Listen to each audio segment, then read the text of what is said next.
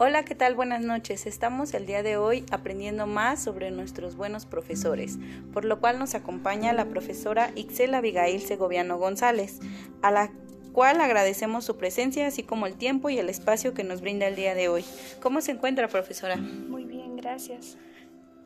¿Actualmente en dónde está laborando? En la escuela primaria José Clemente Orozco. ¿Cuántos años de servicio ha prestado? Dos años. Nos gustaría saber desde su perspectiva qué hacen los buenos profesores en una escuela. Los buenos profesores son inspiradores constantes del aprendizaje y la formación integral de sus alumnos.